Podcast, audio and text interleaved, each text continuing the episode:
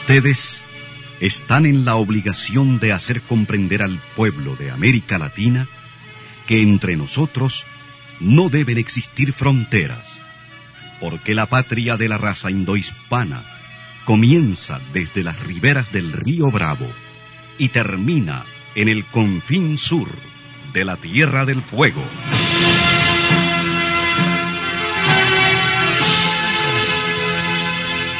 Sin fronteras. Un recorrido por los campos sin límites de la información, la música, la cultura, la economía y el deporte. Los hechos y los hombres que todos los días construyen un mundo sin fronteras. Muy buenos días, bienvenidos y bienvenidas a Sin Fronteras. Hoy es lunes 21 de septiembre de 2020. Con Luis Enrique Guerrero y con Carlos José Hurtado cuando son las 6 de la mañana con 30 minutos. Sin Fronteras, la revista, con William Griggs Vivado. Sintonícenos en Radio La Primerísima, 91.7 y 105.3 FM. En la web www.radiolaprimerísima.com en Bluefields, Radio Única, 105.5 FM, Radio Bluefield Stereo, 96.5 FM, Radio Caribe en Bilwi, 100.9 FM, y Radio Qué Buena en San Isidro Matagalpa, 104.5 FM.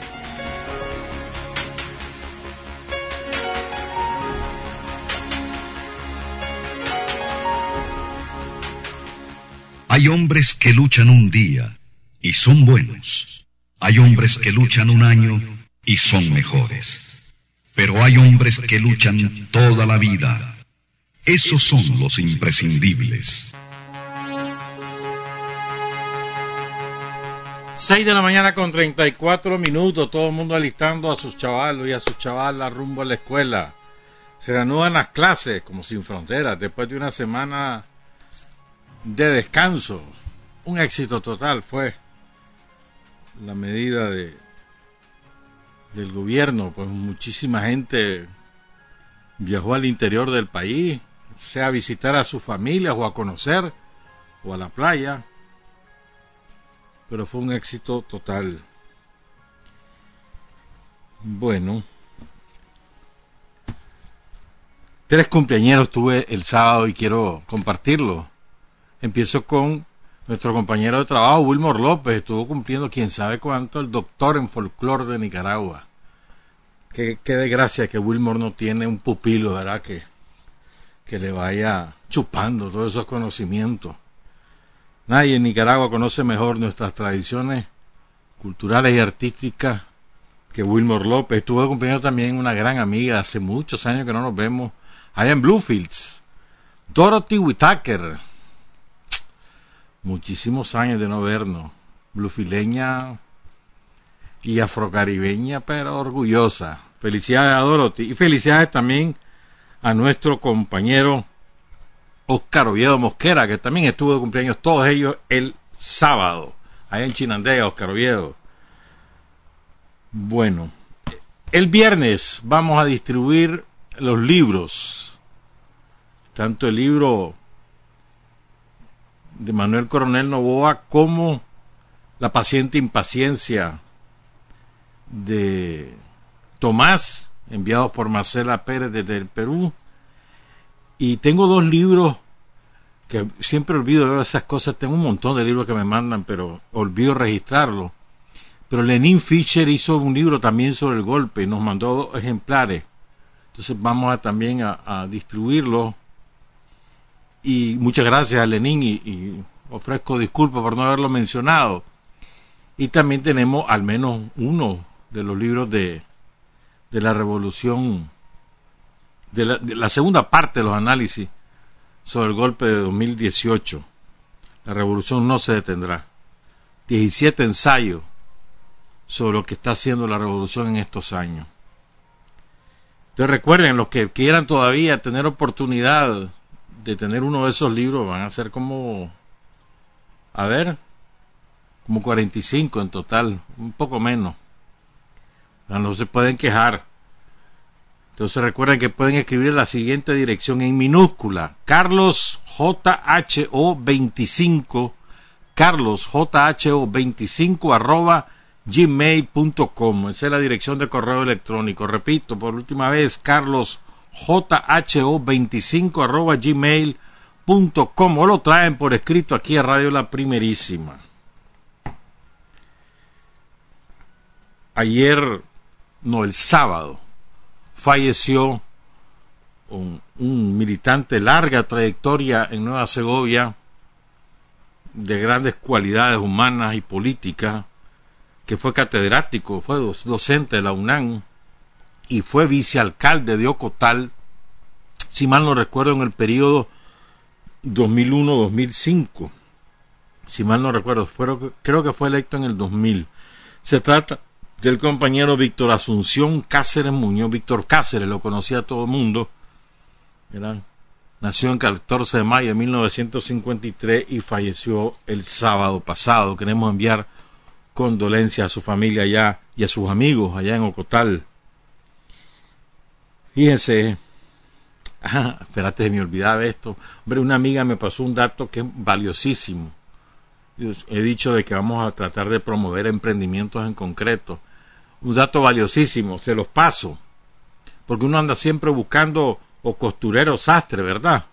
Que tenga calidad. Bueno, hay un compañero, un muchacho, que en su casita ahí en por en el, en el de Rubenia tiene su tallercito de, sastrería.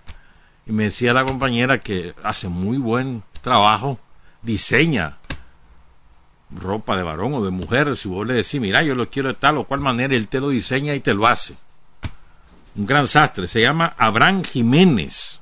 Sé que si les interesa un sastre pueden ir ahí a su taller en el, de Enel de Rubenia, tres cuadras a la ¿Sabes cuál es Enel de Rubenia, verdad? Aquel que asaltaron un par de veces. De Enel de Rubenia, tres cuadras al lago. Ahí está el, el sastre Abraham, Abraham Jiménez. Septiembre, bueno, vamos a hablar ahora del Canal 12, un poquito también de, de la cadena perpetua. Qué escándalo que han hecho, ¿verdad? Parece que ya se sienten presos toda la vida. Entonces, y Chiva dice, espérate pero ya vamos a hablar de eso. Este, y les voy a contar cosas de, del canal 12, que no las saben, bueno, las saben algunos, pues, pero la mayoría no lo sabe o no, no lo recuerda. Ahí les voy a contar cosas del dueño del canal 12. Y vamos a hablar, por supuesto, de la acción, la extraordinaria acción revolucionaria encabezada por Rigoberto López Pérez y otros cuatro compañeros. Y vamos a rescatar de, del olvido a un compañero que formó parte de esa de ese esfuerzo descomunal que significó la ejecución de Anastasio Somoza García. Lo vamos a hacer en la segunda parte. Pero es que septiembre es abundante en efemérides para nosotros. Abundante. Además de las efemérides de las fiestas patrias, que ya con eso ya tendríamos suficiente en septiembre, hay un montón de compañeros caídos, pero montones de compañeros caídos a lo largo de septiembre, pues no solo por la insurrección de septiembre de 1978, sino también eh, por combate, por masacre, desatadas por la Guardia Somocista. Quiero mencionar algunos. Bueno, Edgar Munguía cayó en septiembre, Jacinto Hernández cayó en septiembre, por cierto, como todos los años hubo el acto allá en, en San Ramón y el, eh, también el, fíjate que Ricardo Morales, que cayó también en septiembre, participó el 20 de septiembre de 1968 en una acción de recuperación en la agencia bancaria en el, en el barrio de Buenos Aires, una agencia del, del Banco de América, ahí murió un guardia y entre otros participó Ricardo Morales. Ese mismo día cayeron prisioneros Julián Roque, José Benito Escobar, Emmet Lang, saludos a Emmet Lang, presidente del Comité Olímpico Nicaragüense, y eh, el comandante guerrillero Leopoldo Rivas cayeron presos el 20 de septiembre. Fíjate que la caída de, bueno, se ha hablado mucho, ¿no? La caída de Ricardo Morales, de Oscar Turcio y de Jonathan González y de Juan José Quesada. Hay mucho escrito, mucho eh, análisis sobre lo, que eso significó, pero fue un impacto brutal. Recién el frente se reorganizaba tras el terremoto de 1972 que implicó no la pérdida de muchas casas de seguridad en Managua, por ejemplo. Y y Oscar Turcio era el primer responsable del Frente Sandinista. El segundo responsable era Ricardo Morales. De los que estaban en libertad, obviamente, Carlos Fonseca estaba en La Habana, Cuba, y estaban prisioneros un montón de compañeros, encabezados por Daniel. Entonces, el que estaba de primer responsable era Oscar Turcio. Entonces la guardia mata nada más y nada menos que al uno y al dos del frente. Oscar Turcio, que era un cuadro militar por excelencia, y Ricardo Morales, que era un cuadro intelectual por excelencia.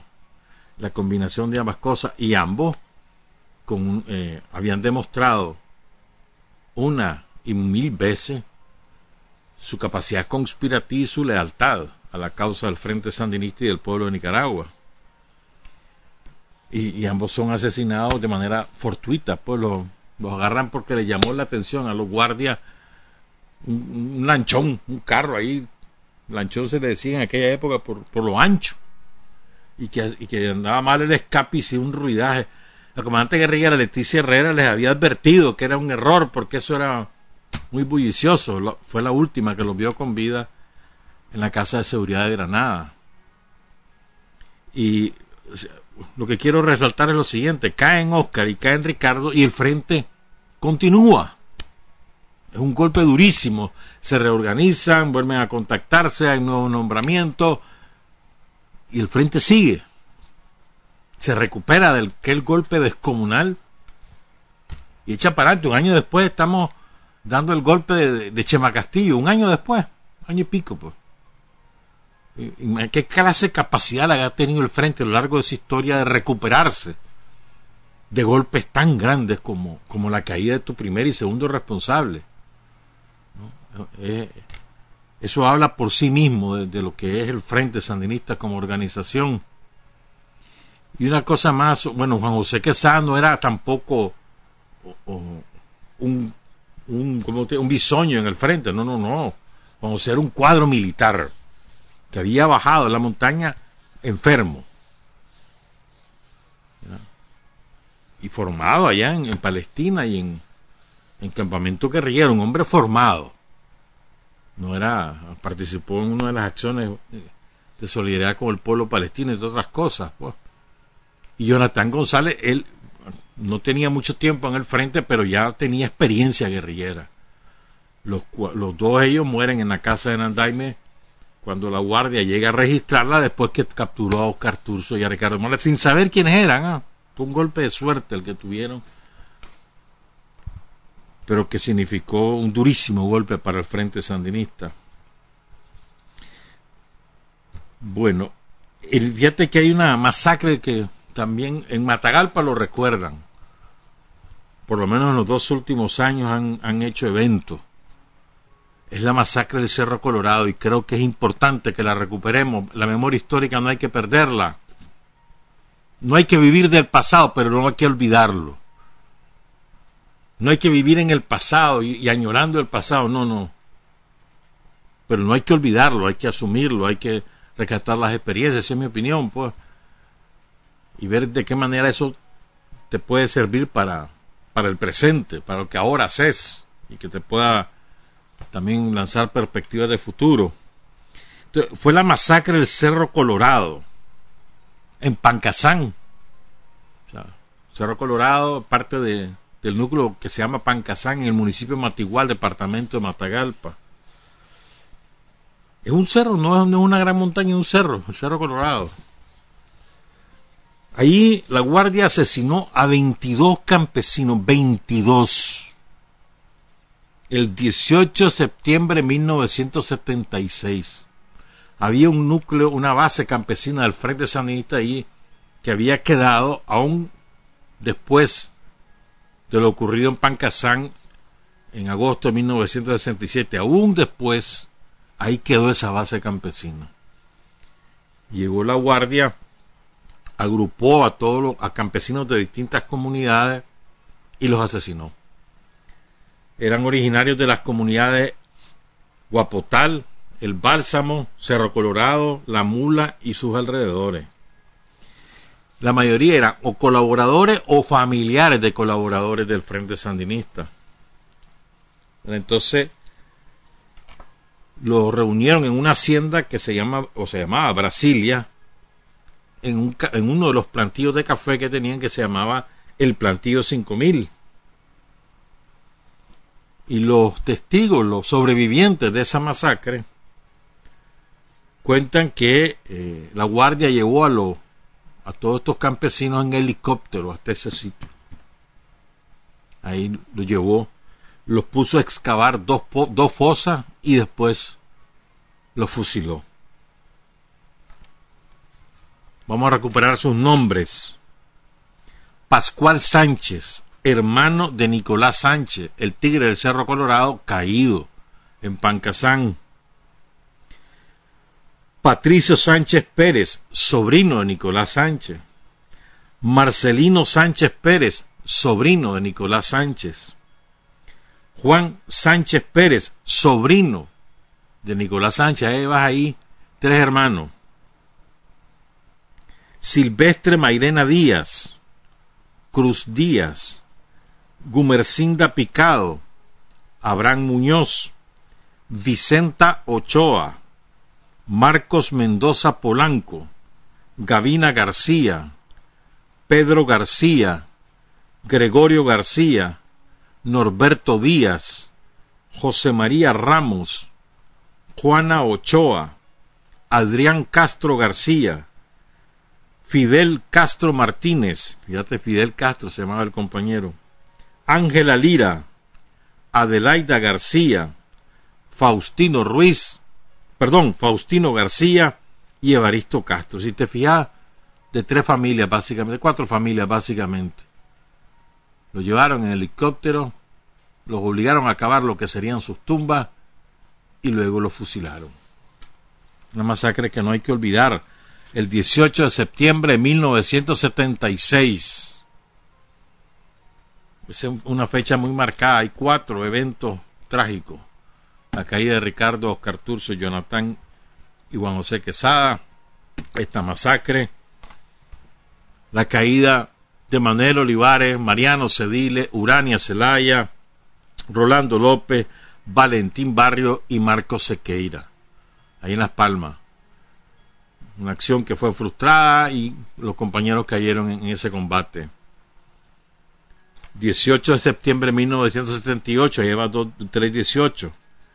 Y otro 18 de septiembre, ese mismo día, pero en Malpaisillo, cerca de la finca El Bijahue, en la comunidad La Reinaga. La Guardia asesina a cuatro compañeros. Julio Barrios Girón, Javier Cabezas Lacayo, Abelardo Bustillo y Roger Sarria Chavarría. Este creo que ¿verdad? El 18 de septiembre muy marcado en nuestra historia como Frente Sandinista. Y ayer 20 de septiembre se cumplió otro aniversario fue en 1978, aquí contamos en Sin Frontera el año pasado cómo ocurrió el asesinato del sacerdote Francisco Luis Espinosa Pineda, un, crimen que nunca se lo reclamó la jerarquía católica somoza, jamás le dijo nada. Era un cura que tenía un centro de refugiados en Estelí, era muy conocido en Estelí. Entonces, el cura eh, tenía una mujer embarazada que ya estaba a punto de parir y, ahí no había condiciones para tenerla en, ese centro de refugiados y el hospital de Estelí estaba saturado de heridos de, de la guerra, de la insurrección de septiembre. Entonces el cura decide llevarse a la muchacha a Condega y además tenía un dinero que no, no dinero que había recogido y que no quería tenerlo ahí por, por la, porque la guardia a cualquier momento podía entrar, entonces quería llevárselo a, un, a un colaborador de la Iglesia Católica ahí en Condega. Entonces le pide al hombre, al jefe de los bomberos este Estelí que lo acompañe y se van en una ambulancia. El chofer, el jefe del cuerpo de bomberos, la muchacha embarazada y el cura. Pasan por un retén en Condega y los rafaguean y los asesinan a todos. Antes de llegar a Condega. Ahí murió el sacerdote Francisco Luis Espinosa Pineda, la joven embarazada, no tengo el nombre, ni el nombre del chofer, y el jefe de los bomberos de Estelí, José Norberto Briones. Y ahora les quiero contar algo. Vamos a hablar del Canal 12. Me pica la lengua por hablar de todo lo del Canal 12. Pero ya, ya vamos a hacerlo. Pero es que esto no lo podemos dejar pasar. Miren. El, ¿Cuándo fue? El, el 6 de septiembre murió un compañero que fue muy importante para Nicaragua y para Venezuela en Estados Unidos. Muy importante. Para Nicaragua porque nos ayudó a romper el cerco informativo que se había sembrado en abril y mayo de 2018. Y él es el primero que lo rompe en Estados Unidos y revela lo que realmente está ocurriendo en Nicaragua. Él era un abogado muy conocido en todos los movimientos sociales de Estados Unidos, participó en el Ocupa Wall Street y demás, eh, se metía en todas las luchas por los derechos civiles, por los derechos humanos, eh, él abrazaba todas las causas ¿verdad? Este, relevantes para la, eh, tanto derechos humanos como derechos civiles, y también las causas de los pueblos oprimidos por Estados Unidos. Se llamaba Kevin Sisi. Fue una sorpresa su fallecimiento porque era un hombre relativamente joven. Ahorita en octubre cumplía 65 años y murió en su casa de un infarto. ¡Bum, Se murió el hombre. Kevin Sis, él fue uno de los que encabezó la ocupación de la Embajada de Venezuela en Washington el año pasado y se encerró más de 40 días en protesta por la maniobra de Trump de instalar como presidente ficticio a Juan Guaidó. Entonces él y un grupo de compañeros se, encerraron en la, embajada. ahí estuvo encerrado sin comida, sin agua, porque le fue maldito. Los yanquis son malditos, los dejaron sin nada. Hasta, hasta apalearon a gente que quería introducir alimentos. Ahí después hubo una negociación y les dejaron entrar la comida, pero fue muy difícil. Y el hombre se mantuvo ahí, en la embajada de Venezuela. Era muy querido en todo el movimiento de, de libertades civiles en Estados Unidos, ¿verdad? Y él fue, por ejemplo, el que trajo a Max Blumenthal. ¿Se acuerdan de él? Max Blumenthal, que ha hecho muchos, muchas entrevistas y documentales sobre lo que realmente ocurre en Nicaragua. Él fue el que lo trajo. ¿verdad? Entonces es muy importante recordar a esta gente porque son gente que nunca ha buscado andar que le den su medallita, sino que parte de ese movimiento generado en solidaridad con el pueblo de Nicaragua, y uno de ellos es Kevin Cis. El sábado le hicieron un tributo, tributo virtual, presencial también, ¿verdad? Y participó bastante gente para el momento, no más de dos mil personas, durante casi dos horas. Y lo que es verdad, una vez él estaba estudiando Derecho en la Universidad Estatal de, de, New York, en Buffalo. Y entonces llegó William Clark, que fue fiscal general de Estados Unidos y un hombre muy importante, también muy solidario con Nicaragua. En los años 80 ya murió. Y entonces él llegó en, en esa onda, pues en la lucha para consolidar, para fomentar la lucha por los derechos civiles, la igualdad racial.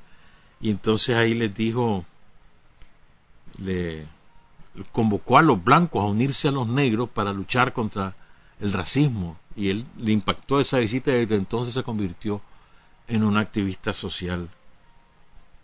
Entonces se fue a Boston, ahí participó en una lucha, le pegaron su, su golpiza por un policía que andaba a caballo.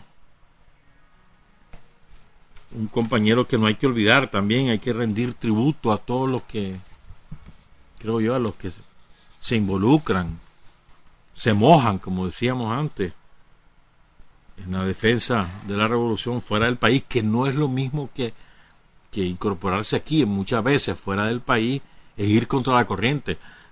todos los compañeros sandinistas que viven en España, por ejemplo, o en Italia, o en Suecia, o en Suiza, eh, y que se mojan por Nicaragua, aun cuando la maquinaria mediática, la naval mediática, este, ha abrumado a muchos sectores y, se terminan creyendo algunas cosas y aún así ahí van y han ido abriendo camino, abriendo camino y derrotando tesis mentirosas, calumniosas.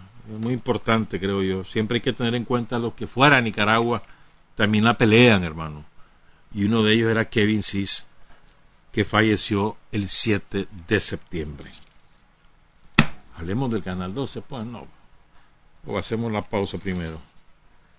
Vamos a hacer la pausa primero. Después vamos a hablar del Canal 12 y también de la acción de Rigoberto López Pérez. Son las 6 de la mañana con 57 minutos. Para decir la verdad hay cinco dificultades. Tener el coraje para comunicarla, la inteligencia para reconocerla, el arte para convertirla en arma, la capacidad para seleccionar a aquellos en cuyas manos será útil y la habilidad para propagarla. Está usted sintonizando Sin Fronteras.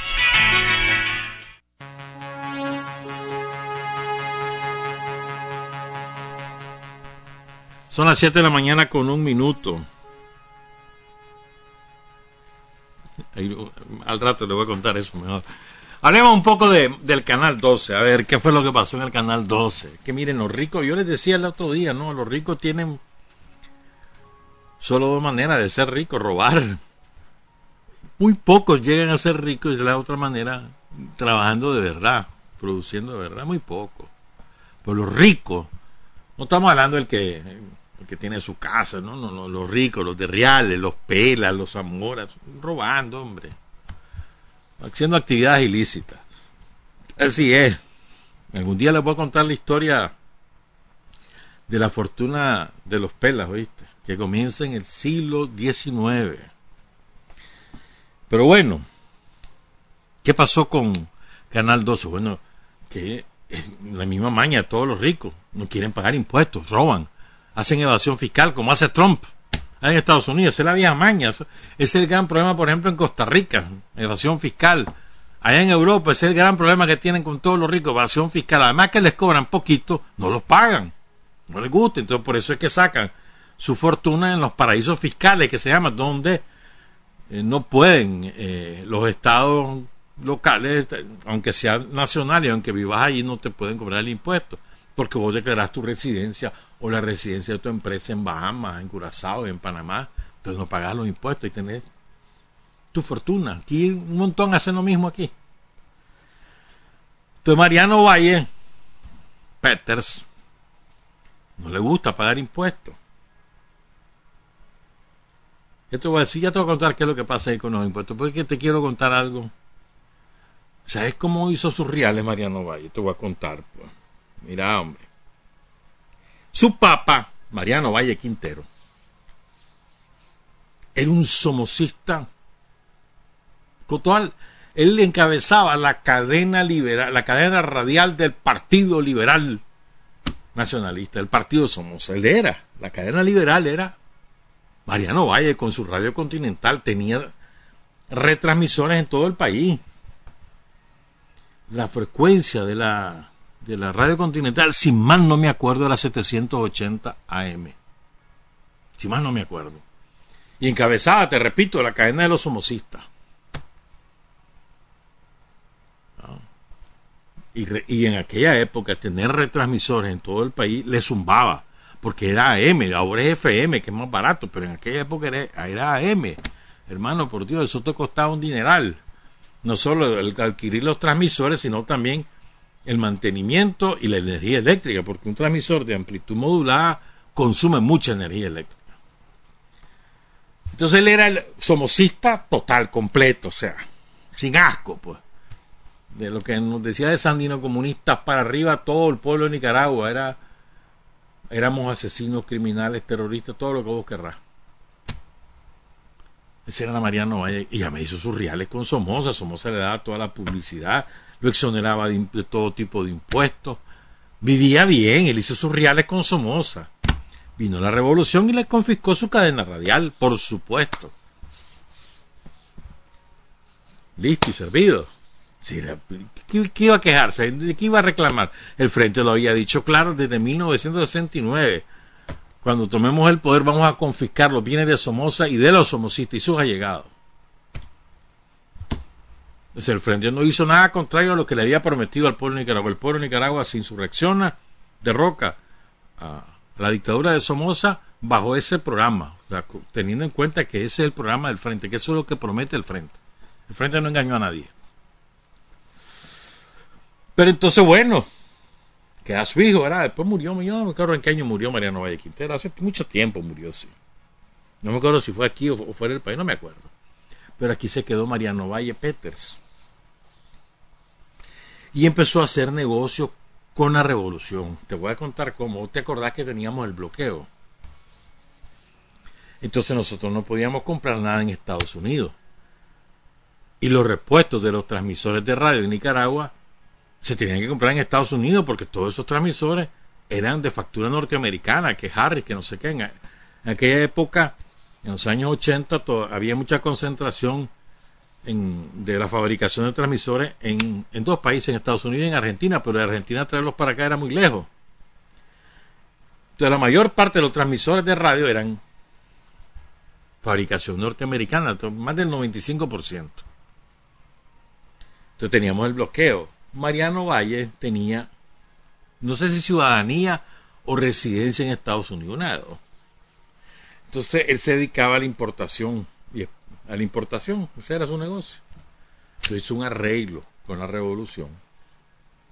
Y él era el que compraba los equipos de radio, perdón, los repuestos y algunos equipos también de radio y de televisión para el canal 6 de la época del sistema sandinista de televisión, compraba los los repuestos, triangulándolos, los compraban en Estados Unidos, los mandaban a Panamá y él se los traía de Panamá Nicaragua para burlar, para birlar el bloqueo yanqui.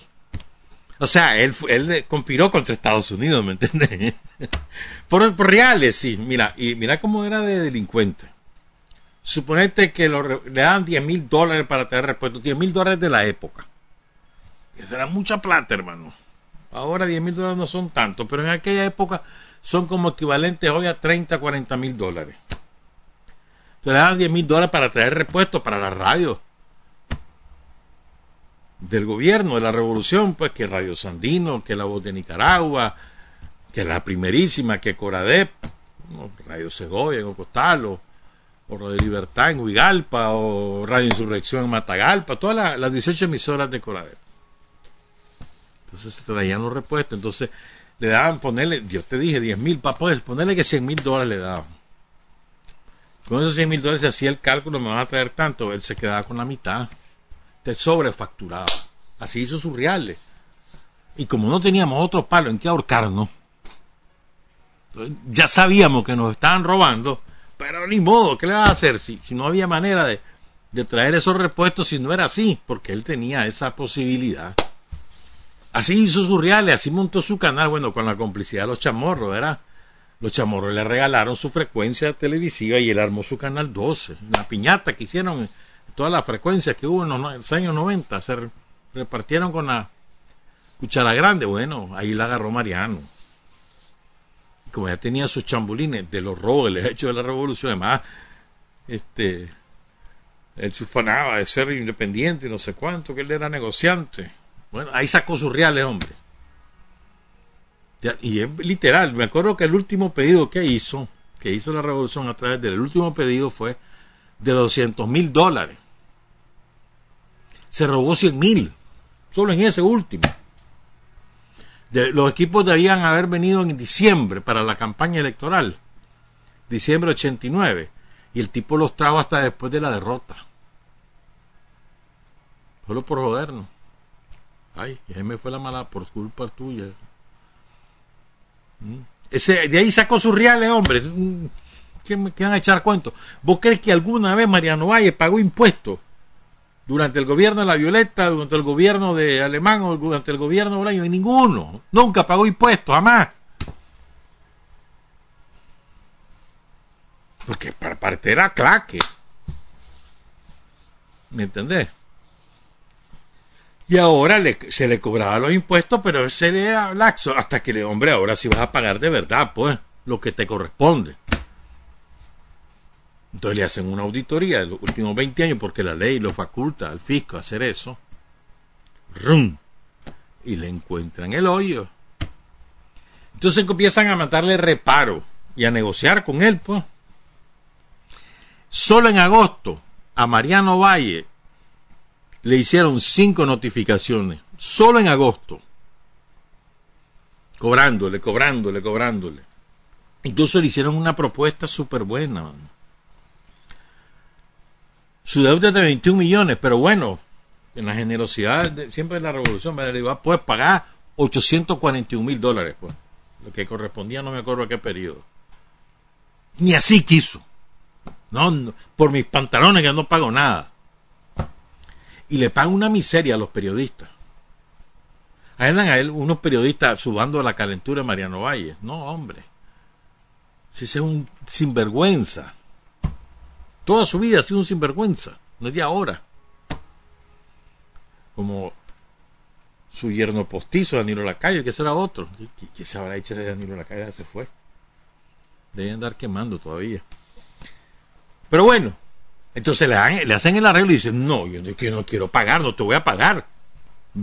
Cerrame, pero no te voy a pagar. Por mis pantalones no te voy a pagar. Y le llegó un reparo de links. ¿Mm? También le llegó de links. Dos millones le debe a links, dos millones. Y los trabajadores andan sudando la calentura Mariano. Mariano les cobra el links y no lo entera. Todo lo que ustedes han pagado a links no se los paga o les paga o tiene doble planilla, ¿me? Una planilla que es la que le declara links y otra la real. Por debajo de la mesa les paga un sobresueldo, eso no va a links. Y los, y los babosos, algunos babosos, pues de ahí los trabajadores del Canal 12 sudando a la calentura Mariano Valle, no sean tontos. Dice, les está robando a ustedes y les está robando al pueblo de Nicaragua también. Ah, pero eran de los que reclamaban que me reparen la calle, que no sé cuánto, que no sé qué, vi reclamando en el Canal 2 en su noticiero. Y bueno, para reclamar que le hagan las cosas con los impuestos que, que se, es que se financia, pero no pagaba los impuestos que los paguen otros, pero yo no. Esa es la historia del Canal 12, oíste, no te enredes. No anden creyendo en santos que orinan. Y, y se me quedan cosas en el tintero y ahí se las cuento otro día. Bueno, una anotación, vamos a hablar a lo largo de la semana con más énfasis de esto, pero una anotación sobre lo de la cadena perpetua. Yo la, respaldo al, al mil por ciento, hermano. Sí, hombre, es que así es. No, con eso no resolvemos el problema de la violencia contra los débiles. O sea, la violencia contra mujeres, la violencia contra niños, la violencia contra personas que no tienen la misma capacidad física, ni importar el sexo, la violencia contra los débiles. No lo resolvemos, tampoco resolvemos esa violencia por odio. Te odio y te mato, pero te mato, te voy a, a patada, por odio, o sea, una cosa que le sale de la entraña, hermano. No resolvemos eso con la cadena perpetua, no, pero es un factor disuasivo ¿Es un problema cultural? Claro que sí. A ver, el cambio en la sociedad. La revolución será integral el día que cada uno de nosotros, los ciudadanos, hayamos cambiado nuestra manera de pensar en ese, en ese afán de poder, de, de el machismo, que en, fin de cuentas es una cuestión de poder también, ¿verdad? Que nos involucra a todos, de esa envidia, de, ese, de esa tendencia al cocherío, al, meterse en la vida ajena. Ese es un cambio que lo tenemos que operar nosotros, mi hermano. El gobierno hace lo, suyo. El gobierno te, te lanza una reforma al Código Penal para castigar de esta manera estos delitos y al mismo tiempo te lanza una campaña de valores, anda platicando en los barrios, en las escuelas, con los niños, con las niñas, con los padres de familia, con los vecinos, de cómo tenemos que resolver los conflictos, tienen que ser por la vía pacífica, que nos arreglemos. Hay una, hay una este, una dirección de la Corte Suprema que se encarga de mediar las cosas para que no ande, no todo el mundo ande en los juzgados. Que mira que la fulana dijo que yo me acostaba con fulano, yo no me acostó con nadie. Ah, pues venir, mediemos, a ver, pues arreglémonos. Por ejemplo, pues. O que mira que esa mujer se me está metiendo, ese hombre, mira lo que me dijo, me dijo chanchada, y mira ese hombre, eh, pues vení, mediemos. Para que las cosas se hagan por la vía del diálogo. Eso lo fomenta el Estado de Nicaragua. El gobierno también hace lo propio. Pero eso no, no resuelve. El gobierno hace su tarea. Pero tenemos que dar, nosotros dar de nuestra parte. A ver, miren qué horrendo lo de la semana pasada. Ese hombre que mató a patada, mató a su ex esposa a patada, literalmente. A patada la golpea, no, sé dónde, la bota al suelo y en el suelo la, la, sigue pateando y en una de las patadas le lesionó el hígado y la mató. Una cosa terrible. O el otro, a machetazo, mató a su, a su esposa. O, lo que, o lo que pasó en Ayapal, que eso es una cosa espantosa. Un tranquero, además. Tranquero de los presos políticos de ellos. Espantoso dos, criaturitas que ya habían sido abusadas. Y ahí tiene que la policía que también asumir su responsabilidad con, toda, con todo rigor y seriedad. Las denuncias que le lleguen de violencia machista, de violencia por odio a la mujer o a los niños, tienen que ser investigadas de inmediato.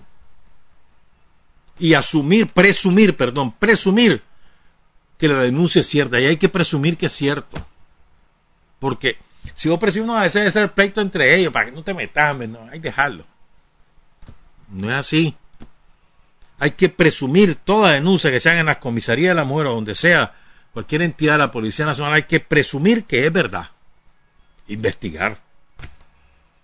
Y la policía también tiene que ahí hacer su tarea. Pues. Toda denuncia de maltrato, de violencia física, hay que investigarla. El otro día hicieron un operativo, no me acuerdo en qué departamento fue, en Riva, el comisionado general Giribay se fue a hacer el operativo y capturó un montón de maltratadores por maltrato. Bien hecho, bien hecho, así es. Y que sea sometido al juicio correspondiente, que demuestre que es inocente, pues.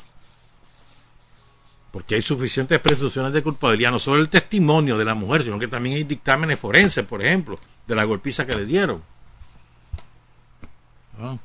Entonces, yo creo que es muy importante que en esto la policía sea muy eficiente, que recepcione eh, rápida y diligentemente la denuncia y que de inmediato desate las investigaciones en cuestión de horas. No esperar diez, un par de días, dos, tres, uno, en cuestión de horas que se haga, porque puede significar la vida de la mujer. Ahí estaba leyendo en el Canal 8 una pobre muchacha allá en, en Ciudad Solotrán, mamá de un chipote. Hay un baboso ahí que no le ha hecho caso a ella, pero está obsesionado y le llegó. No la, aguanta. La golpeó, golpeó a un pariente, le, una pedrada en el ojo, le quebró, le, partió la cara. Esa denuncia es que inmediato, inmediato. ¿Por qué? Porque está de por medio la vida, la vida de personas, mujeres y niños, sobre todo es muy importante, creo yo, que la policía sea diligente y eficiente en eso. Es la misma eficacia que tiene la policía para atrapar los criminales. Mira, en menos de 24 horas resuelven los, homicidios. Una maravilla. Ahorita tienen dos fugados, el de el, de a ver, el que mató a, sí, allá en, Bocay fue en Ayapal, sí, en Ayapal, en Ayapal fue que mató a la mujer embarazada de siete meses, hermano, pero es que hay, eso, ese tipo carece de sentimiento, carece de humanidad, ese tipo no es un ser humano. ¿Cómo va a matar a una mujer embarazada? Mató a dos personas. Pero además, o sea, semejante, semejante deseo, o sea, a ver cómo te era yo. Es que eso es desalmado, pues. Una persona totalmente indefensa. ¿De qué manera se te puede defender una embarazada? De la golpear y además la asfixiar. Y es que ella mujer pegando gritos y nadie la ayuda. Los vecinos solo oían los gritos y nadie se metió. Y después los vecinos llorando, pero nadie se metió a defenderla. Pero somos buenos para el cuecho. Pero cuando nos toca, nadie metió. Ese, tipo es un desalmado, desalmado. Ese está huido, no, no lo han logrado capturar. Lo van a capturar y va a ver que sí. Y el otro es el, el otro desalmado, el que le sacó los ojos al pobre chavalo, allí en, en en Matagalpa. Chavalo que trabajaba ahí de cobrador en un bus. Por robarle. Como se resistió. Bueno, ahí va, a los dos los va a agarrar. La policía en eso es salvaje. Bueno, hay que agarrar esa misma eficiencia, esa misma dedicación para investigar todas las denuncias de maltrato físico verbal contra las mujeres, contra los niños. Hay que agarrarlo en serio e investigarlo para evitar estas cosas. Eso es, ese es el propósito, defender la vida de las mujeres y los niños. Son las 7.21. Hoy es 21 de septiembre, una fecha especial. Creo que o sea, Carlos Fonseca escribió un libro que analiza el significado histórico de la acción de Rigoberto. Y ha habido mucho, mucho escrito sobre lo que hizo Rigoberto, que se califica como el principio del fin de la tiranía. 21 de septiembre de 1956, recuerden lo que pasó. Rigoberto y un grupo de amigos se habían organizado para ejecutar a Somoza. Entonces, fíjense bien, Rigoberto tiene 26 años en ese momento. Un muchacho, un muchacho, no venía El Salvador, un muchacho que toma la decisión, yo me voy a meter, voy a buscar dónde matar a Somoza, yo lo voy a matar. Yo sé que me van a matar, pero lo voy a matar. O sea, sacrifica su vida y sabe que está sacrificando su vida. Él lo sabe. Él sabe que de ahí no va a salir vivo. Y de todas maneras se mantiene en su decisión. ¿Qué clase de sacrificio? O sea, ponete en su lugar, pues, o sea. Y lo hace, no lo hace por él, lo hace por el pueblo de Nicaragua. Él creía que de esa manera y va a provocar el despertar de la conciencia del pueblo de Nicaragua. Y así fue. Despertó la conciencia de la juventud. Así fue. Su acción fue exitosa. Hasta ese momento todos los esfuerzos habían sido inútiles. Con la acción de Rigoberto se demuestra la fragilidad de la dictadura, que no era invencible como daban la apariencia, no, no. Y lo ejecuta en la Casa del Obrero, se llamaban aquel entonces en la ciudad de León, donde Somoza García lanzaba su otra más de sus reelecciones. ¿No? Me parece, o sea, me parece muy importante ver el factor humano, más allá del factor político, el factor humano, o sea, colocarse en un muchacho que toma esa decisión y sabe que lo van a matar, repito. 35 orificios de bala contaron en su cuerpo, lo acribillaron y era natural, pues, ya se sabía que eso iba a pasar. Matas al tipo, pues te van a matar a vos. Él sabía que eso iba a ocurrir. Lo que que le falló un, parte del plan, que el apagón no ocurrió, para facilitar su vida, etcétera, pues. Pero él sabe el riesgo que va, que va tomando. Esto es muy importante. O sea, asume un compromiso hasta la muerte y ofrenda su vida por voluntad propia. Él muere, él, sacrifica por voluntad propia su vida por el pueblo de Nicaragua. Difícilmente vos podés encontrar mejor, eh, como te dijera yo, mejor homenaje a la patria, al pueblo, que el ofrendar tu vida por ellos. Entonces, recuerden también que esta no fue una acción solamente de Rigoberto, sino que hubo un grupo de amigos con conciencia antisomocista que eh, formaron parte de esta conspiración. Después la Guardia inventó un montón de más, de, gente que supuestamente era, pero no, no, había un grupo de compañeros, chavalos todos de la época,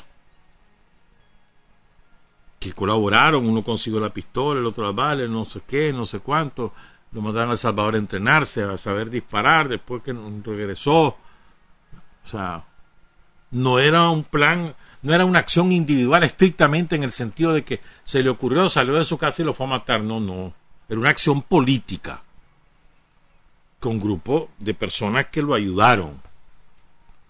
Y los que mayor renombre alcanzaron fueron tres compañeros, pero no fueron los únicos. Estamos hablando de Osberto Narváez, Cornelio Silva y Edwin Castro son los que conocemos, ¿no? A los tres los asesina la guardia, les aplica la ley fuga. La ley fuga en qué consistía? Eh, les decían, bueno, están libres, pueden irse.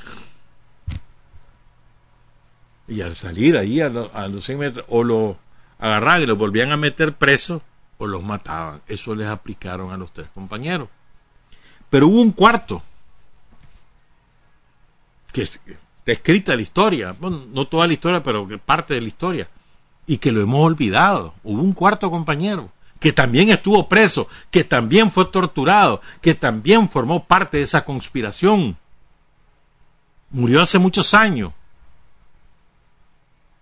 Su nombre era Juan Calderón Rueda, el cuarto de ese, digamos, comando, por decirlo de alguna manera. Entonces, su bisnieto, cuyo nombre es Alexander Canales Berríos, abogado, recién graduado, militante del Frente Sandinista,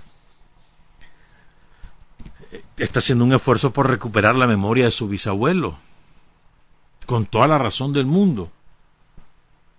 Entonces, eh, Alexander incluso se siente un poco intrigado porque hay, porque se ha olvidado a su bisabuelo, pues. Eh, quizás porque los tres compañeros que junto a él y Rigoberto ejecutaron la acción fueron asesinados por la guardia, los demás, y él logró sobrevivir, pero logró sobrevivir porque, por su astucia y por su capacidad de prevenir. Eso fue lo que le salvó la vida a Juan Calderón Rueda. Vamos a contarlo. Entonces, Alexander dice que él una vez estaba en la casa de su abuela, hija de Juan Calderón, doña Argentina Calderón, aún vive allí en la ciudad de León. Ellos son leoneses.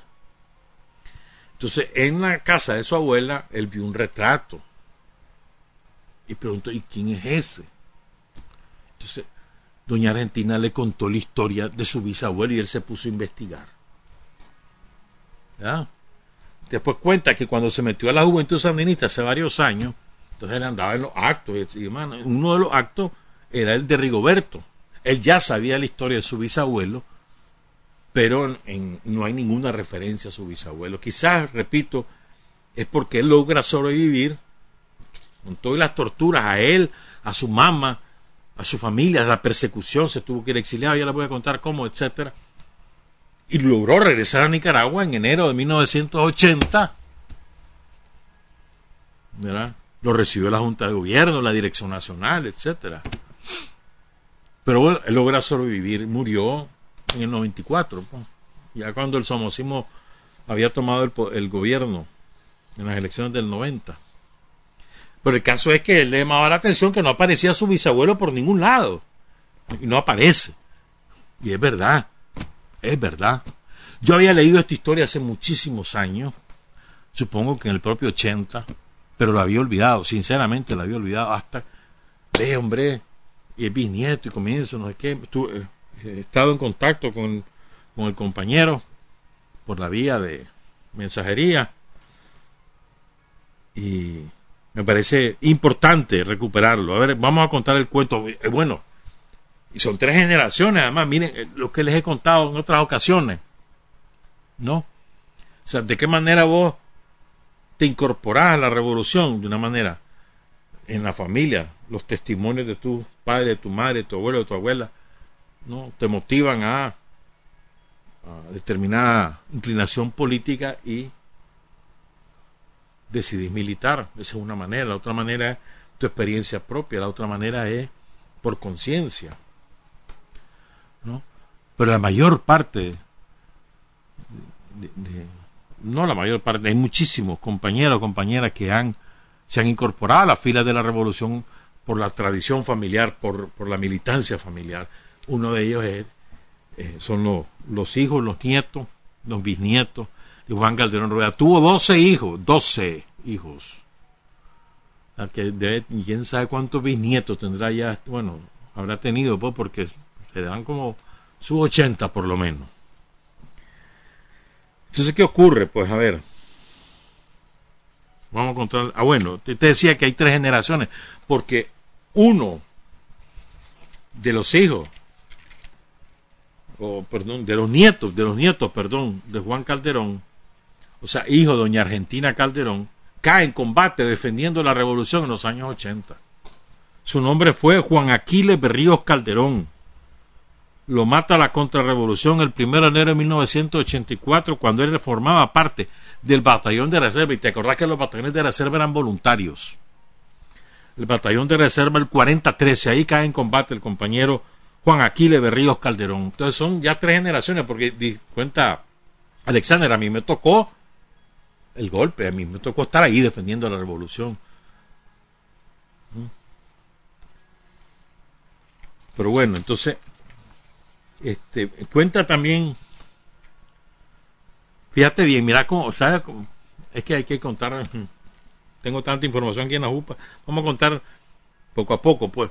A ver, se ejecuta la acción, ¿verdad? Ejecutan a Somoza García, cae Rigoberto, empieza la persecución, capturan a Edwin, a Osberto y a Cornelio, saben que está Juan Calderón Rueda metido, lo andan, pero él ha logrado salir de León y se fue al viejo, a Chinandega. Ahí lo llega a capturar la guardia. Él andaba unos chambulines que había hecho en su taller, tenía un taller de reparación de radio, famosísimo en la época. Un radiotécnico era como hoy en día un informático, pues, porque te salvaba la vida, te salvaba los televisores, los radios, lo que fuera, hermano. Entonces le había hecho su chambulín, andaba a sus reales, lo agarra la guardia, y como le agarran los reales, se va a meter una cantina la guardia. Una cantina y prostíbulo, pues mientras él lo tienen amarrado, bien cachimbiado, ahí en el rincón de la cantina, ellos están bebiéndose los reales que él había trabajado. Y después ya lo trasladan a Managua. Entonces,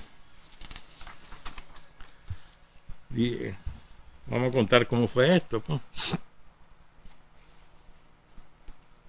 El, el que tengo, a ver, vamos a hacerlo. Lo trasladan a Managua y lo llevan a la Loma de Tizcapa. Ustedes saben que la Loma de Tizcapa era la sede del Estado Mayor de la Guardia Nacional. Y estando ahí, la Loma de Tizcapa llega a Somoza. Llega el viejo Somoza. No, a ver, el, el Somoza baile, pues. Y entonces ¿Saben quién es este? un grupo de guardia ahí. Se lo llevan a Calderón. Un grupo de guardia de, alto rango. Pues no, cualquier guardita estaba al lado de Somoza Baile, de alto rango. Entonces, se lo llevan a Somoza Baile y dicen, ¿saben quién es este? Este es Juan Calderón Rueda. Se levanta Somoza y de un pijazo le bota el, primer diente. Y ahí lo comí para congraciarse con, con él todo lo demás, cuando el hombre cae, lo comienzan a patear. Y ahí empezó su calvario. Bueno, y no, esa era la segunda estación, la primera fue cuando lo capturaron. dice que hubo tres guardias que a él lo agarraron y lo, lo colgaban de los pies y los bajaban a un pozo seco.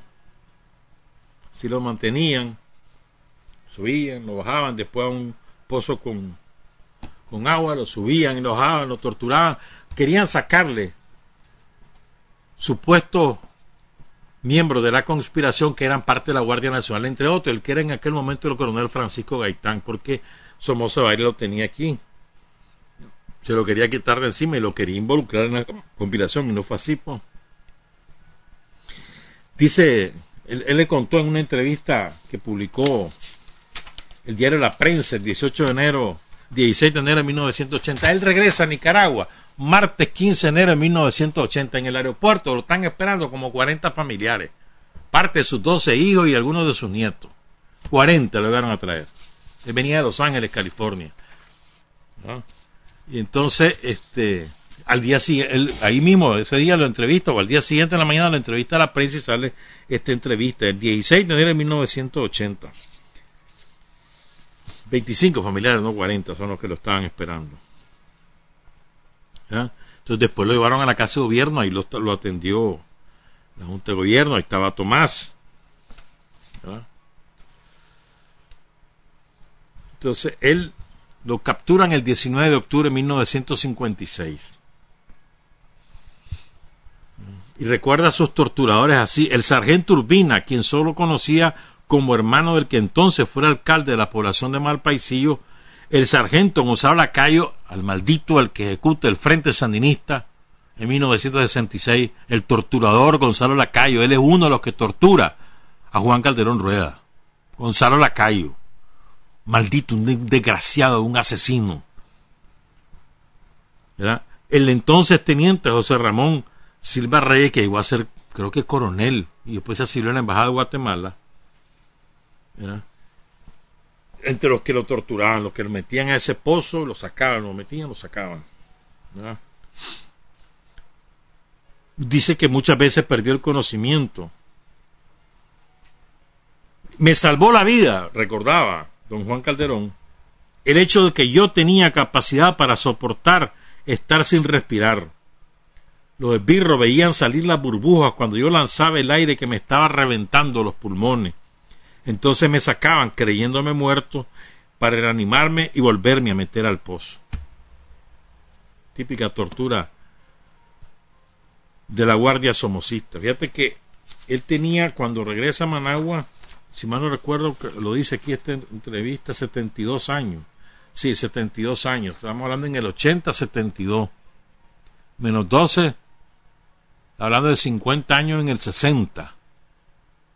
O sea, él era el mayor del grupo. El de Osberto, Cornelio y Edwin.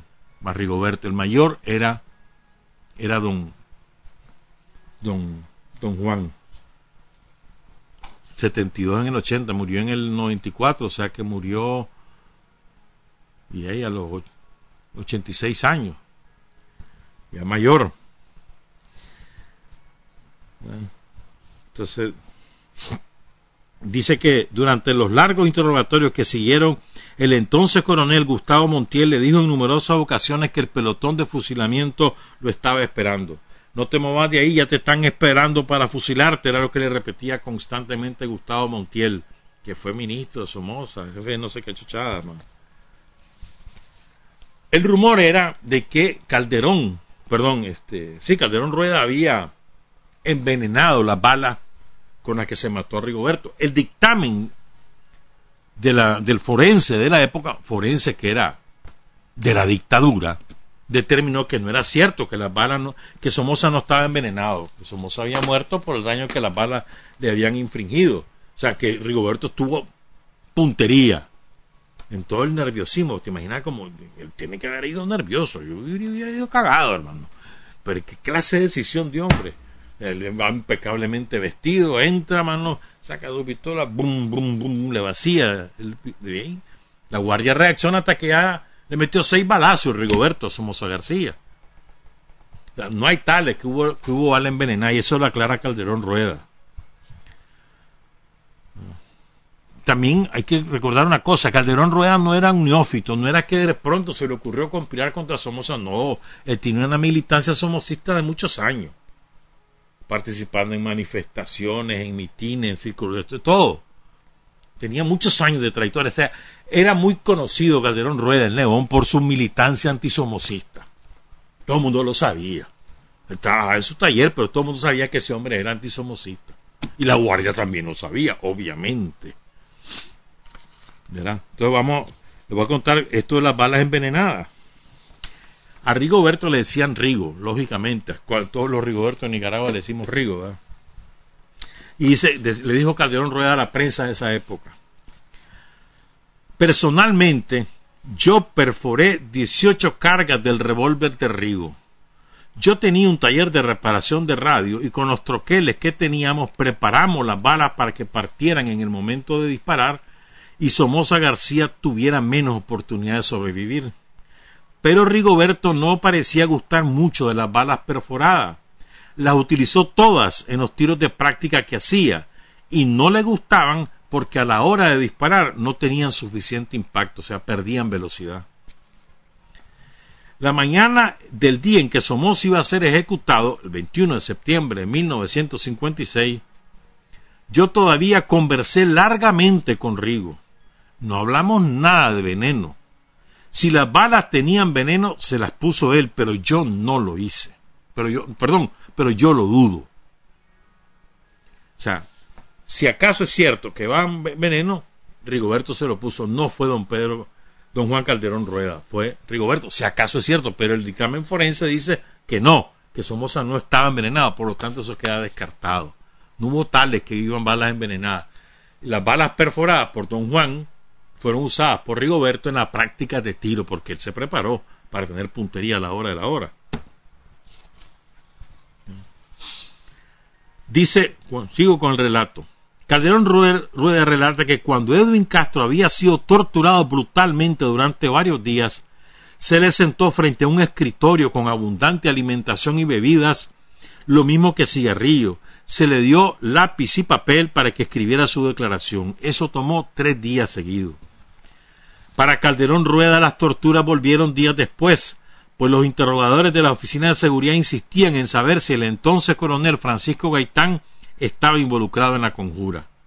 Los Somoza querían saber si era cierto que Gaitán había prometido participar en la conjura, pero él no lo dijo nunca así a los interrogadores.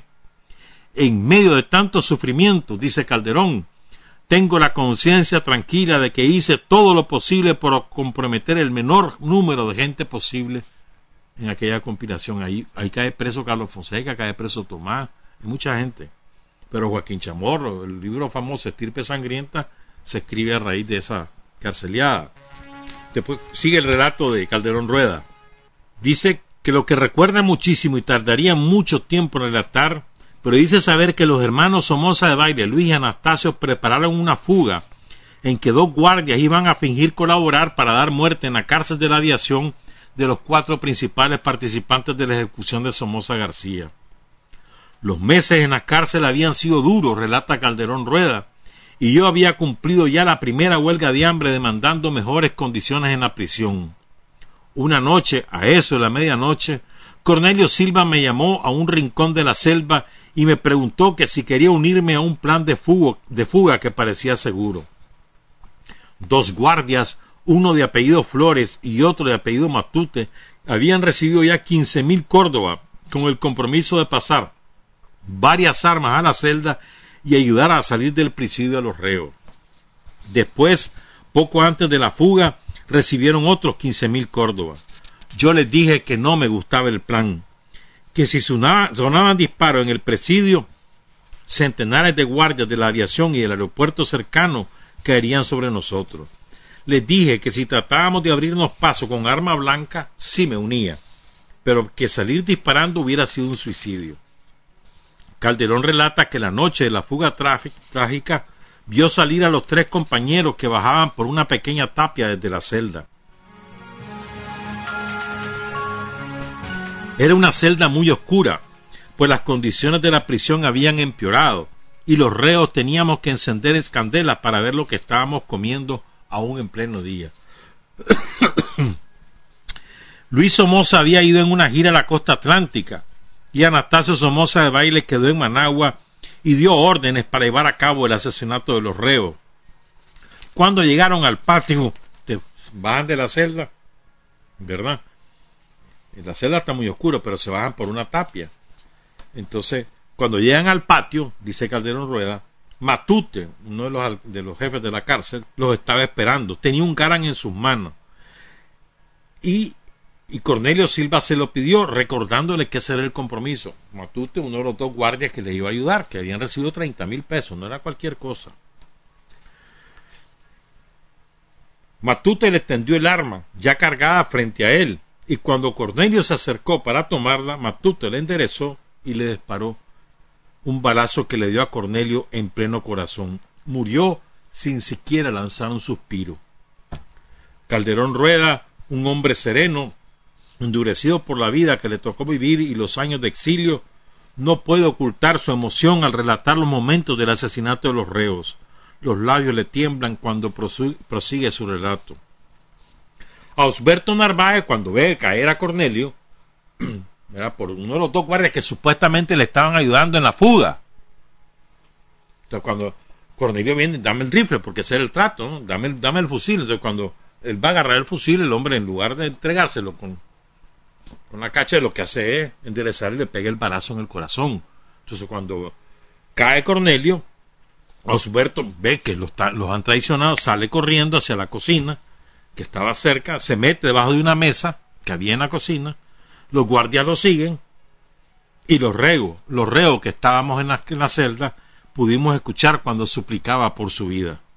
Ve, papito, perdoname la vida, dice Calderón emocionado que dijo en plena voz el prisionero Narváez. Inmediatamente sonó la descarga mortal. Edwin Castro huyó hacia el fondo de la prisión y trató de alcanzar una tapia en dirección hacia lo que era entonces el Instituto Vocacional. Sonó un arma ronca, que no sé decir qué era, relata Calderón Rueda, y Edwin quedó muerto, cruzado sobre la patria, perdón, sobre la tapia. Así los mataron a los tres. Primero, balazo en el corazón, el segundo, debajo de la mesa de la cocina, y el tercero, Edwin Castro, cuando cruzaba la tapia, ahí quedó su cuerpo, sobre la tapia, muerto por los guardias que lo habían traicionado. O sea, simularon el plan fuga, un plan maquiavélico ideado por Somoza, por Tacho Somoza, de baile. Cuando los tres prisioneros habían sido masacrados porque los guardias siguieron disparándole ya muertos y dándole golpes de culata hasta destrozarlos completamente, los vigilantes de la cárcel irrumpieron en la celda donde quedaban otros prisioneros y los sacaron al patio, ordenándoles que se alinearan en el paredón. Después volvieron a meterlos en la celda, pero en dos ocasiones más los volvieron a sacar para alinearlo, los volvieron a sacar, los alinearon para fusilarlo. Finalmente, el sargento de guardia de la prisión de esa noche de apellido Guillén llegó con órdenes de que se les dejara vivos.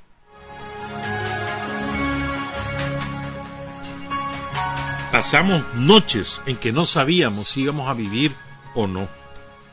Nunca olvidaré el tintinear de las llaves en las manos de los verdugos. Las hacían sonar toda la noche como si fueran a sacarnos otra vez para darnos muerte, relata Calderón emocionado. Después de muchos meses de dura prisión, Calderón Rueda realizó otra huelga de hambre exigiendo mejores condiciones carcelarias y quedó en estado tan débil que llegó que fue llevado en malas condiciones al hospital militar.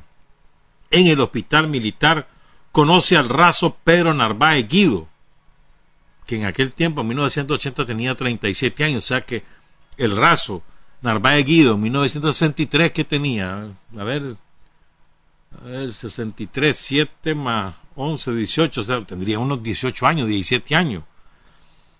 Este raso era el único que podía entrar al cuarto del hospital donde permanecía Calderón Rueda, y en esta forma se fue consolidando una amistad hasta que se hizo claro que Narváez parecía ser sincero en su oferta de ayudar a escapar al prisionero. Calderón Rueda relata que sintió aprensión y temió que se tratara de otra trampa para darle muerte, pero decidió jugarse la vida, porque se daba cuenta de que de todos modos, por ser uno de los personajes más importantes de la conjura de septiembre, jamás iba a salir vivo.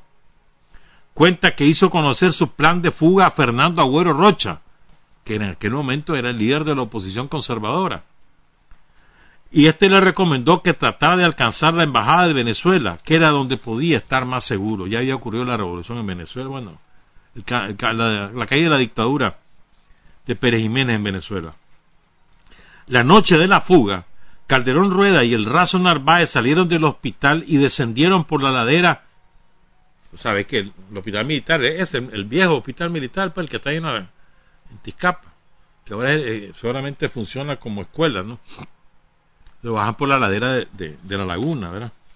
Esa, la noche de, de la fuga.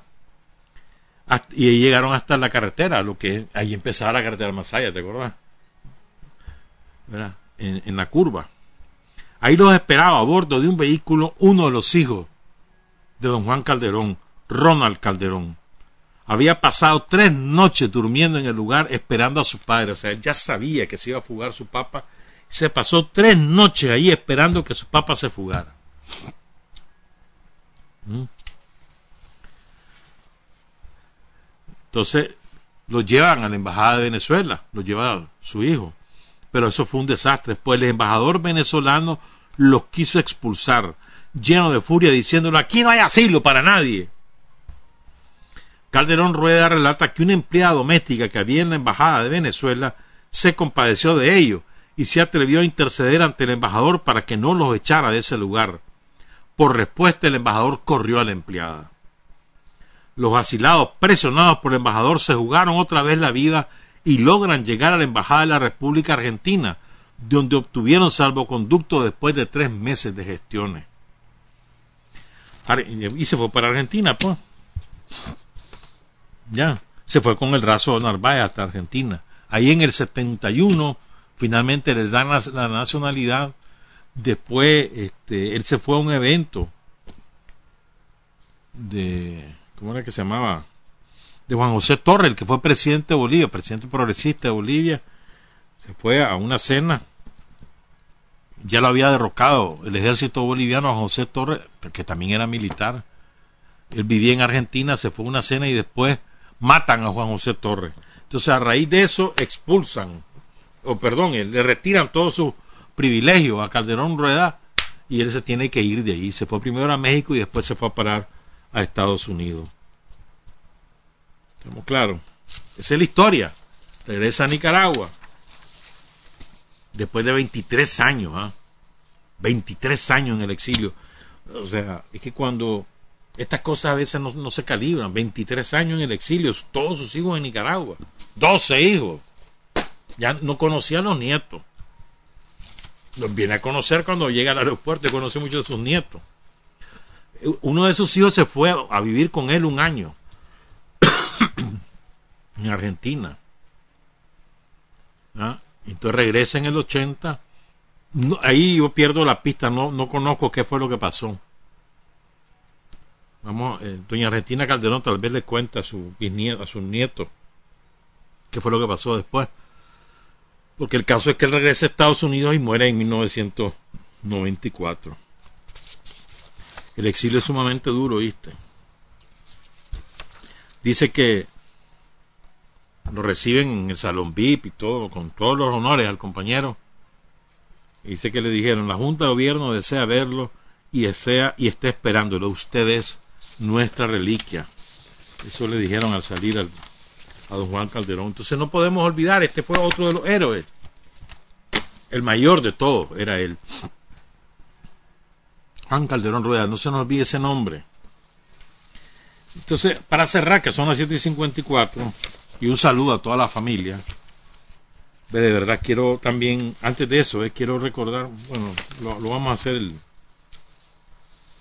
el miércoles que un compañero ayer cumplió, no, el, a ver, mañana cumple el quinto aniversario, pero lo vamos a hacer el miércoles, se los cuento. Pero es que quiero contarle, a ver, quiero mencionar algunas de las cosas que Carlos Fonseca escribió en su análisis, un escrito que publicó la revista Bohemia en Habana, Cuba, el 28 eh, de junio de 1972. Se publica la Carta Testamento y luego Carlos Fonseca hace un análisis les voy a mencionar algunas cosas de ese análisis antes de irnos. Son las 7.55. Lo primero que dice, ¿quién es Rigoberto? Es un nicaragüense. Esto es parece una tontería, ¿no? Es que es un nicaragüense, o sea, un nica que siente Nicaragua como propia. Aquí tenemos un montón que nacieron casualmente en este país porque no se sienten en Nicaragua, que se avergüenzan de ser nicaragüenses, aunque vivan aquí. Conozco bastantes, ¿oíste? Qué desgracia que me tocó nacer en este país. Mira, sean, idiotas. Pero eso es ser idiota. Si nacieron es por, en Nicaragua es, la única manera que tenían de nacer. Si no serían otra persona, pero no serían la persona que son. Pero allá ellos como imbéciles, pues, pero bueno. Puede considerarse a Ricardo López Pérez como un desconocido. Sin embargo, dice, existen opiniones acerca de él de insignes, insignes personalidades políticas. Por ejemplo, el señor presidente Dwight Eisenhower, el presidente de, Estados Unidos, en el momento en que se ejecuta Somoza García, lo llamó asesino de un amigo de los Estados Unidos. Está claro, Dwight Eisenhower, el que, el que duda de estas cosas, ¿verdad? Esta es una cosa relevante.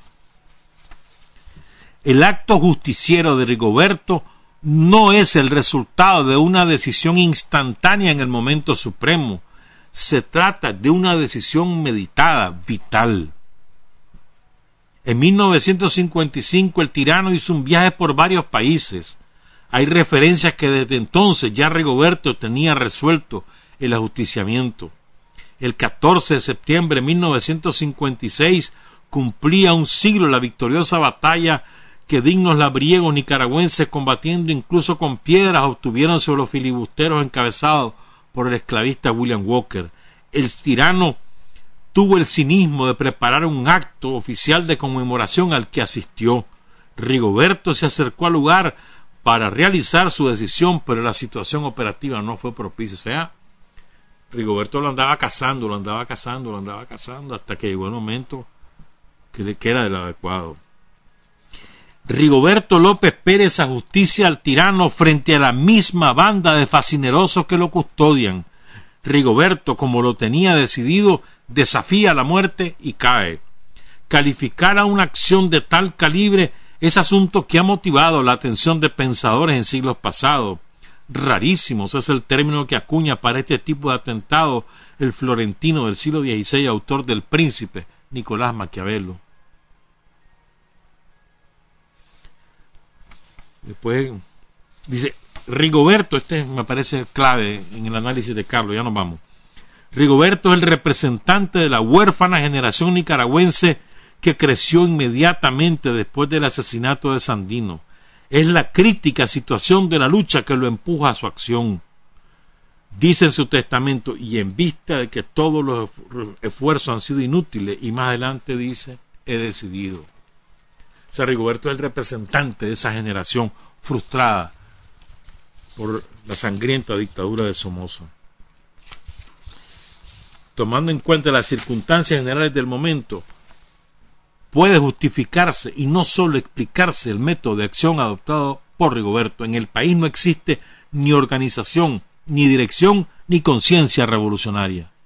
Insistimos en decir que está intacta las consecuencias de la catástrofe desatada por más de un siglo de intervenciones armadas norteamericanas. En 1956, la lucidez que da la vergüenza permite a Rigoberto prestarle atención al hecho más notorio, ha sobrevivido por más de 20 años asesinando, saqueando, traficando la soberanía a Anastasio Somoza.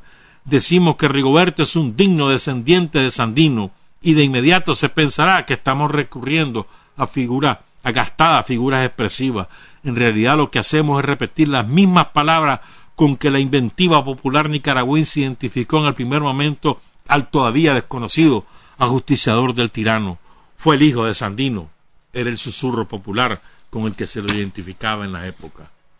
Rigoberto, hoy, aniversario de simulación en el altar de la patria. 7.59, buenos días, buenas tardes, buenas noches. Trabajar, avanzar, combatir, vencer, patria y libertad. Revolución es sentido del momento histórico es cambiar todo lo que debe ser cambiado. Es igualdad y libertad plena. Es ser tratado y tratar a los demás como seres humanos. Es emanciparnos por nosotros mismos y con nuestros propios esfuerzos. Es desafiar poderosas fuerzas dominantes dentro y fuera del ámbito social y nacional. Es defender valores en los que se cree al precio de cualquier sacrificio. Es modestia, desinterés, altruismo, solidaridad y heroísmo. Es no mentir jamás ni violar principios éticos.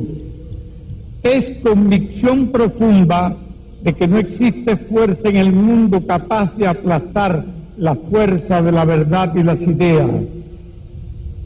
Revolución es unidad, es independencia, es luchar por nuestro sueño de justicia para Cuba y para el mundo, es la base de nuestro patriotismo, nuestro socialismo y nuestro internacionalismo.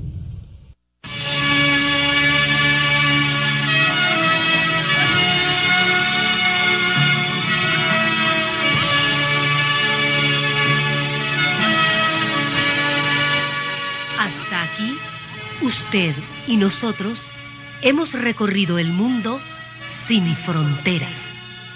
Los hechos que los hombres producen transformando su realidad desde aquí, Nicaragua, tierra de libertad.